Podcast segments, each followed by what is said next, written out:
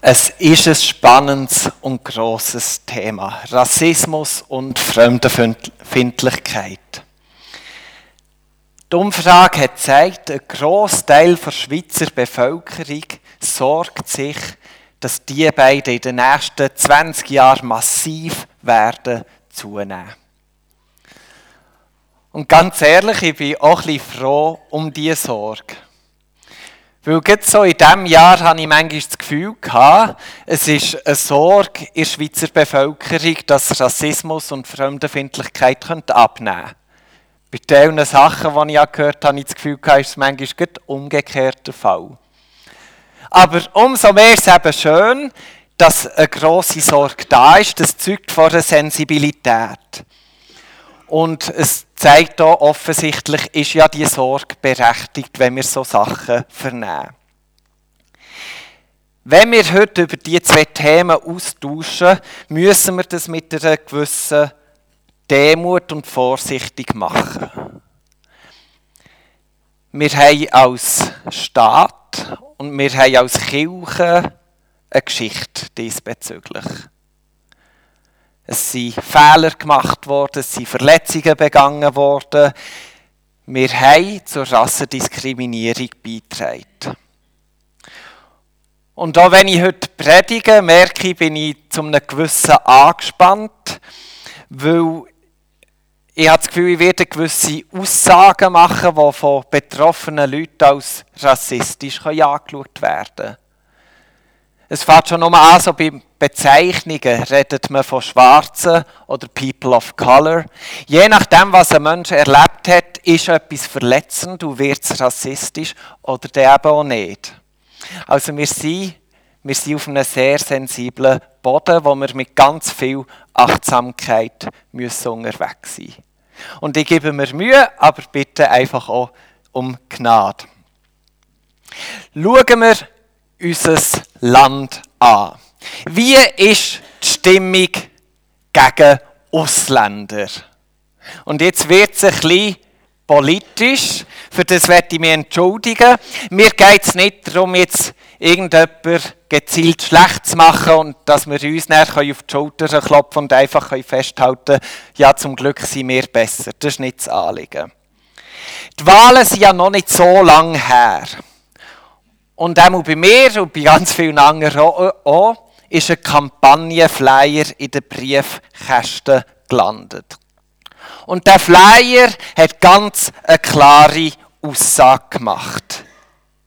Wir brauchen sicher nicht noch mehr Ausländer. Wegen der Ausländer können wir unsere Wohnungen bald nicht mehr zahlen. Klassenzimmer haben immer wie weniger Schweizer Kinder. Wir importieren noch mehr Kriminalität. Wir haben ein milliardenteures Asylchaos. Wegen den Ausländern haben wir überall Baustellen und Beton. Auch wegen den Ausländern haben wir Stau auf den Straßen. Wegen den Ausländern explodieren unsere Krankenkassenprämien. Und wegen den Ausländern gibt es noch mehr Schlägereien zwischen sich rivalisierenden Gruppen. Wisst ihr, was so Aussagen mit unserer Seele anstoßen? Eben leider nicht viel. Es stößt nichts Gutes an, sondern macht einfach nur kaputt. Und unser Herz auch und alles andere, wo irgendwie Leben drin ist, macht es auch kaputt. Weil die Ziele, die implizieren uns, hey, die Ausländer sind ja allem die Schuld. Gehen wir auf diese Aussagen mal ein bisschen ein. Also, warum haben wir jetzt Baustellen und Beton in der Schweiz? Ja, wegen der Ausländer. Warum steigen unsere Krankenkassenprämien? Ja, ganz klar, wegen der Ausländer. Warum hocke ich am Feierabend, wenn ich müde und erschöpft bin von einem Tag? Gut, bei mir ist das nicht so der Fall, aber bei anderen, ich muss nur die Stege aufhaben. Aber warum hocke ich im Stau? Ja, wegen der Ausländer. Genau das vermittelt mir doch der Flyer implizit.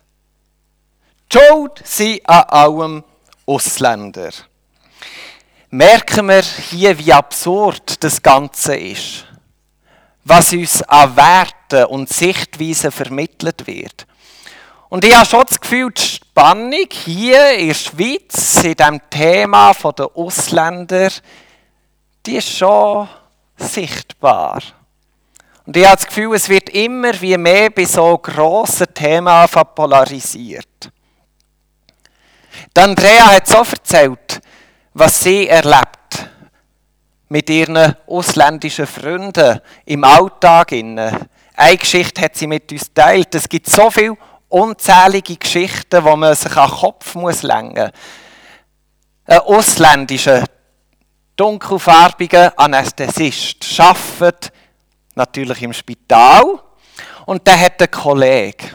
Und immer wenn Patienten kommen, spricht sie an und sagt, du darfst ruhig bleiben, du musst keine Angst haben, nur weil er schwarz ist. Unglaublich, oder? Er hat ihm das irgendwann mal gesagt, hat es für ein paar Tage aufgehört und er einfach wieder angefangen. Bei jedem Patient. Oder zwei Töffligielen werden vor der Polizei angehalten. Darf man ja als Polizist mal schauen, was die rumgemacht haben. Beide haben technisch von der Töffli her genau die gleiche Ausgangslage gehabt. Es war alles in Ordnung, es hat keine Auffälligkeiten gegeben. Der hellhütige Töffli Gil hat ohne Grund dürfen weiterfahren. Der Polizist hat ihm gesagt, du gehst weiter, kannst gehen, gehst heim. Der Dunkelhütige hat er von annehmen. Und es hat keinen Grund gegeben, für diesen Unterschied zu machen. Also wir merken, Hautfarbe, manchmal schon nur die Haare. Es gibt so viel Genetisches, was uns anscheinend wahnsinnig fest triggert und letztendlich auch irgendwo zu Rassismus und Fremdenfindlichkeit führt. Die Menschheit hat gegen Rassismus schon vieles erreicht. Einer, der einiges dazu beitragen hat, ist der Martin Luther King. Ich werde euch einen Ausschnitt aus seiner weltberühmten Rede I Have a Dream vorlesen. Er hat es in Englisch gehalten, es ist ins Deutsche übersetzt. Ich habe den Traum, dass eines Tages diese Nation sich erheben und der wahren Bedeutung ihres Credos gerecht werden wird, das da lautet. Folgende Wahrheiten erachten wir als selbstverständlich, dass alle Menschen gleich geschaffen sind. Ich habe den Traum, dass eines Tages die Söhne der früheren Sklaven und die Söhne der früheren Sklavenhalter sich auf den roten Hügeln Georgias gemeinsam an den Tisch der Brüderschaft werden setzen können. Ich habe den Traum, dass eines Tages alle Täler erhöht und alle Berge und Hügel erniedrigt werden. Alles, was ungleich ist, soll eben. Und alles, was gewunden ist, soll begradigt werden. Und die Herrlichkeit des Herrn soll offenbart werden, und alles Fleisch miteinander wird es sehen. Das ist unsere Hoffnung. Und mit diesem Glauben kehre ich in den Süden zurück. Mit diesem Glauben werden wir fähig sein, aus dem Berg der Verzweiflung einen Stein der Hoffnung zu schlagen. Mit diesem Glauben werden wir fähig sein, die schrillen Missklänge unserer Nation in eine herrliche Sinfonie der Brüderschaft zu verwandeln. Mit diesem Glauben werden wir fähig sein, gemeinsam zu arbeiten, gemeinsam zu beten, gemeinsam zu kämpfen, gemeinsam ins Gefängnis zu gehen, gemeinsam für die Freiheit einzusetzen, wohl wissend, dass wir eines Tages frei sein werden. Ich finde es unglaublich, wenn man so etwas hört. Man könnte lachen vor Freude. Man könnte davon fliegen vor Freiheit, die darin enthalten ist. Man könnte aber auch rennen vor Scham und Buß tun im Erkennen vor eigener Schuld. Man könnte loslegen, voller Inspiration. Irgendwo fühlt man sich völlig leicht und gleichzeitig enorm schwer. Kommt alles irgendwie zusammen, wenn man so etwas hört. In seiner Rede hören wir immer wieder auch das Wort gemeinsam.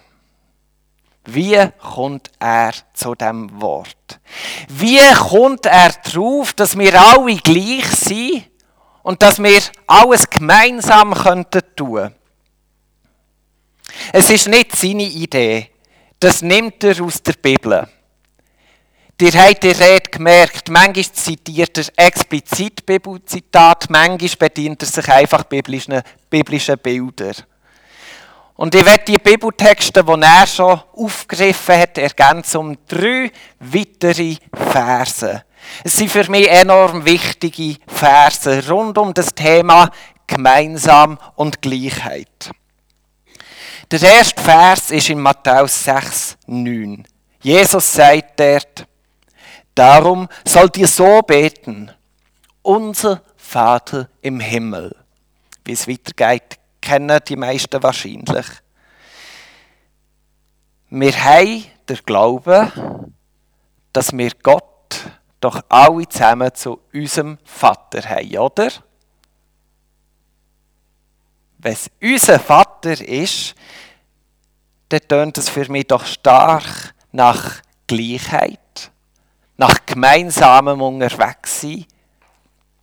Oder Markus 3,34. Und Jesus sah ringsum auf die, die um ihn im Kreise saßen und sprach, siehe, das ist meine Mutter und das sind meine Brüder. Jesus offenbart hier, dass nicht nur seine liebliche Familie dass er nicht nur der Sohn ist, Bruder ist. Er zeigt auf die Leute um sich herum und sagt, schaut, auch bei dir bin ich Bruder, bin ich Sohn. Dir alle seid meine Familie. Das ist Gemeinsamkeit, das ist Gleichheit. Es gibt keine genetischen Barrieren. Oder Galater 3,29. Hier ist nicht Jude noch Grieche. Hier ist nicht Sklave noch Freier. Hier ist nicht Mann noch Frau. Denn ihr seid allesamt einer in Christus Jesus. Der Text fing ja unglaublich radikal. Jede Landesgrenze wird durchbrochen. Jeder Sozialstatus wird durchbrochen. Jede Genetik wird durchbrochen. Und zwar nicht nur die Hautfarbe, es ist noch viel radikaler, sogar Mann und Frau. Alles wird durchbrochen. Wir glauben, dass alle Menschen Gott zum Vater haben. Wir glauben, dass Jesus der Bruder ist von allen Menschen. Wir sind also alle Geschwister, wir sind Teil einer Familie. Wir glauben, dass wir in Christus eins sind. Wir haben alle die gleiche Würde. Die Texte verurteilen Rassismus und Fremdenfindlichkeit als Sünde. Und sie befreien uns zu einem gleichwertigen Zusammensein wo wir alle geschwisterlich unterwegs sind. Gemeinsam. Miteinander gehen wir durchs Leben. Und das macht uns zu einer bunten Familie. Bunt in jeder Hinsicht. Jede Hautfarbe ist Teil von unserer Familie. Jede Charaktereigenschaft ist Teil von unserer Familie. Jeder Sozialstand ist Teil von unserer Familie. Alles, was anders ist als ich, alles, was mir fremd ist, weil es vielleicht nicht in mir enthalten ist, ist Teil der Familie. Jede einzelne Rasse ist Teil der Familie. Und diese Aussage sollte uns ein riesen Halleluja auslösen. Weil, wenn wir rassistisch sein dann sind wir ausgeschlossen. Ich verrate euch jetzt ein Geheimnis. Jesus ist nicht weiss Jesus ist nicht weiss Ich weiß, das wissen wir vielleicht nicht. In jedem Büchlein, wo Jesus abgebildet ist, er ist immer so schön, oder? Und immer so weiss. Wäre Rassismus gut, würden wir schön einschauen. Würde es eine Rolle spielen, die Hautfarbe oder unsere Haare oder sonst irgendetwas in unserer Genetik? Hey, wir würden einschauen. Zum Glück gibt es nicht Rassismus im Reich Gottes.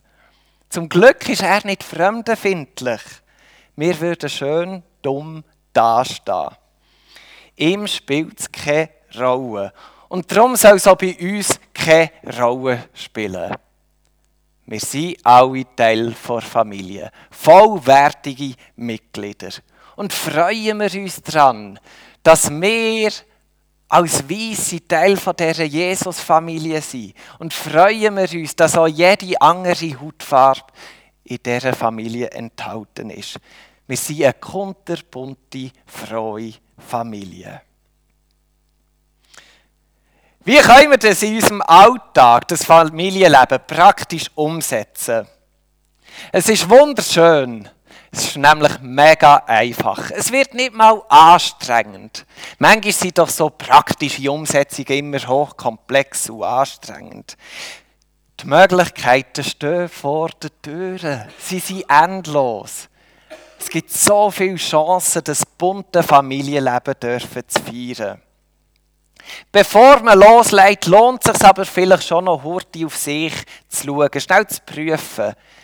Habe ich in mir innen irgendwelche Ängste vor dem Fremden, die mich bedrücken, die mich lähmen, irgendetwas, das ich vielleicht aufdecken sollte? Habe ich vielleicht auch ganz unbewusst Schuld oder Überlegenheitsgefühl gegenüber Menschen, die eine andere Hautfarbe haben oder sonst irgendwie anders erscheinen als ich. Wenn man sich schnell so ein paar Fragen unterzogen hat und das für sich klargestellt hat, kann man loslegen.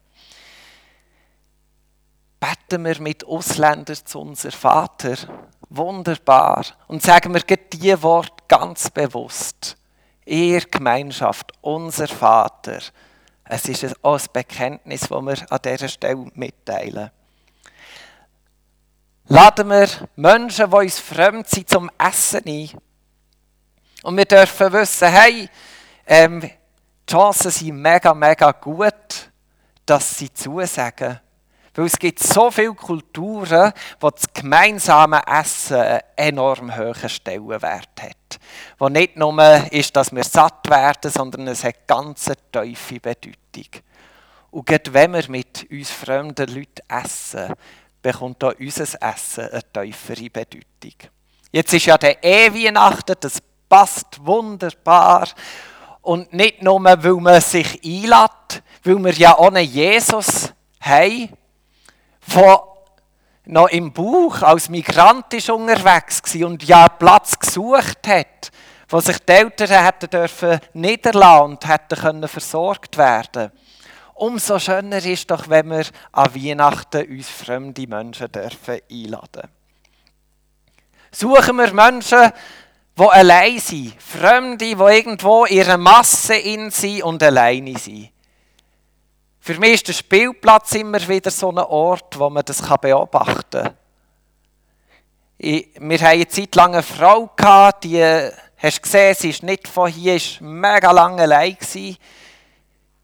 Dann hat mich das beschäftigt, ich war auch ein bisschen zurückhaltend, gewesen, so als Mann auf eine Frau zugehen und so. Und äh, ja, dann habe ich es gleich einfach gemacht, haben wir zu reden. Dann ist da das Meli dazugekommen. Es ist eine mega schöne Freundschaft zwischen unseren Familien entstanden. Es ist ein trockenes Land und Beziehungen, schon nur Gespräche werden so gesucht. Und Gespräch ist ein gutes Stichwort. Wer äh, merkt, ich kann mich jetzt nicht für eine Beziehung öffnen, kein Problem. Fangen wir mal einfach ein Gespräch an. Und für alle, die so unbeholfen sind wie ich, wenn man gesprächelt, mein Tipp, es funktioniert, mir hilft es, redet über Familie das ist immer ein mega dankbares Thema, weil auch Familie hat in vielen Kulturen einen enorm hohen Stellenwert. Und über Familie wird so gern austauscht. Man kann immer über Familie reden. Gehen wir ins Kino, gehen wir joggen, machen wir einen Bowlingabend, einen Kosmetikabend, machen wir irgendeine Party, egal was. Hey, ich werde uns ein bisschen herausfordern. Starten wir mit einem Quotenfremden, wo wir einladen und merken, hey, das ist ja gar nicht so, so wie ich, schlimm oder ich weiß auch nicht, welche Ängste uns im Weg stehen. Das tut sogar noch richtig gut. Da wird man ja bereichert. Da wird das Leben breiter, kostbarer und wertvoller. Und dann merken wir, wie es uns vielleicht einfach gefällt, immer Fremde mit einzuladen und das Familienleben zu feiern, wo wir ja im Reich Gottes auch dazu eingeladen sind.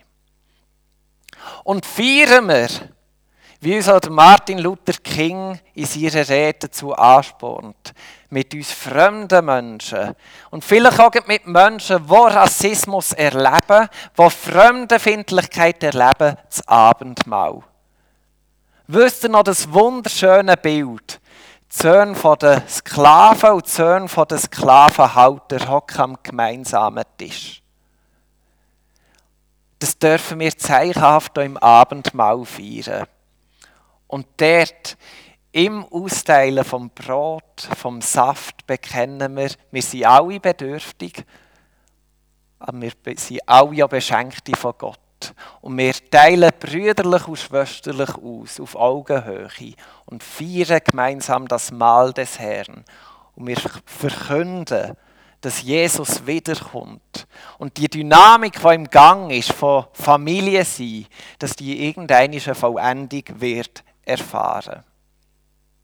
Und darum stoppe ich hier.